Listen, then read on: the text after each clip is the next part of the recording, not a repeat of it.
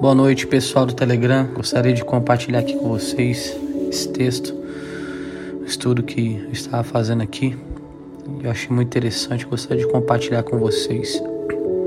Creio que muitos, até nesse período de quarentena, estão aí isolados, estão aí com seus familiares. Eu creio que Deus tem falado muito ao seu coração.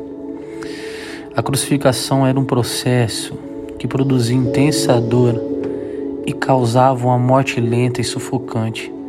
Respirar era algo doloroso. A cada respiração, Jesus tinha que elevar as costas em carne viva, arrastando-a na madeira e apoiando todo o peso nos pés que estavam pregados.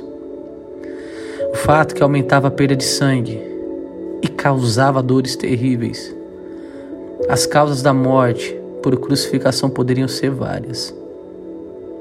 Quando o Evangelho de João narra que após a morte de Jesus, um soldado o transpassou com a lança e saiu, saiu sangue e água, sangue e água. Analisando somente o sofrimento físico de Jesus, percebemos o quão terrível deve ter sido suportar tudo isso. Estresse intenso, noite sem dormir, um julgamento injusto, açoitamento desumano, zombaria e ainda ter que carregar seu próprio instrumento de morte. Mas olha só, isso não foi nada. O que pesou sobre os seus ombros foram os nossos pecados. Isaías há muito tempo profetizara, mas ele foi ferido por causa das nossas transgressões e moído por causa das nossas iniquidades.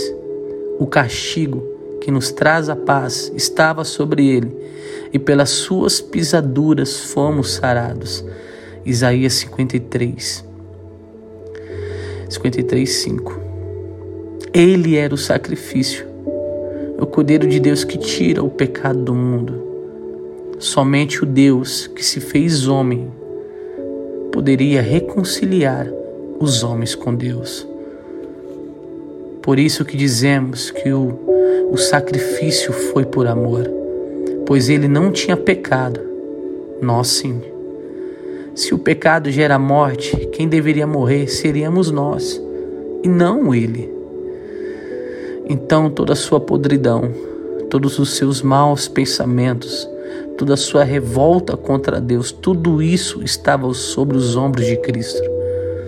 Ele venceu não somente o pecado, mas também a morte. Aleluia. Quando achar que a sua vida está difícil demais, que nada dá certo, não se vitimize. Reflita. O castigo que nos traz a paz estava sobre ele. Eu quero que você receba essa mensagem, essa oração com o coração aberto e que verdadeiramente o Senhor Jesus possa transformar a sua vida por completo. Reconheça o sacrifício do Senhor naquela cruz. Se de verdade até o prezado momento você estava fazendo coisas que a palavra de Deus abomina, pare com isso agora e volte para os braços do Senhor. Ele está te esperando. Está consumado. O véu foi rasgado. Hoje você tem uma oportunidade, o livre acesso de poder falar com teu Pai. Que em nome de Jesus você seja abençoado. Que você tenha uma noite tranquila que verdadeiramente você possa ser guardado. Amanhã é um novo dia, novas oportunidades e principalmente você vai ter a sua vida renovada em nome de Jesus. Pai, em nome de Jesus, que cada pessoa, meu Deus, que está ouvindo esse áudio, seja impactada, transformada, curada, liberta, restaurada para a glória do Senhor. Em nome do Senhor, meu Pai, nós reconhecemos todo o teu sacrifício. Pedimos perdão, Senhor, pelas nossas falhas, nossos erros. Queremos de verdade ter a nossa vida no teu altar. Senhor Jesus, alcance cada lar, cada coração. Que o amor do Senhor venha encher essas pessoas. Eu te peço, meu Pai, que toda amarração do inferno seja aniquilada dessas vidas em nome de Jesus.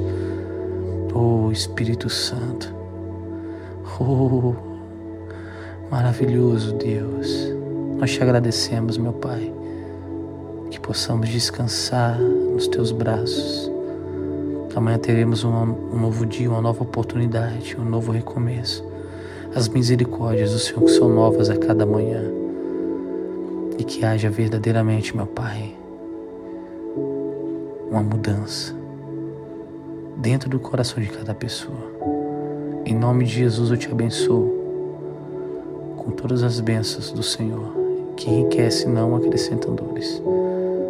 Deus te abençoe, descanse. A sua vida recomeça agora. Abraço, Deus abençoe.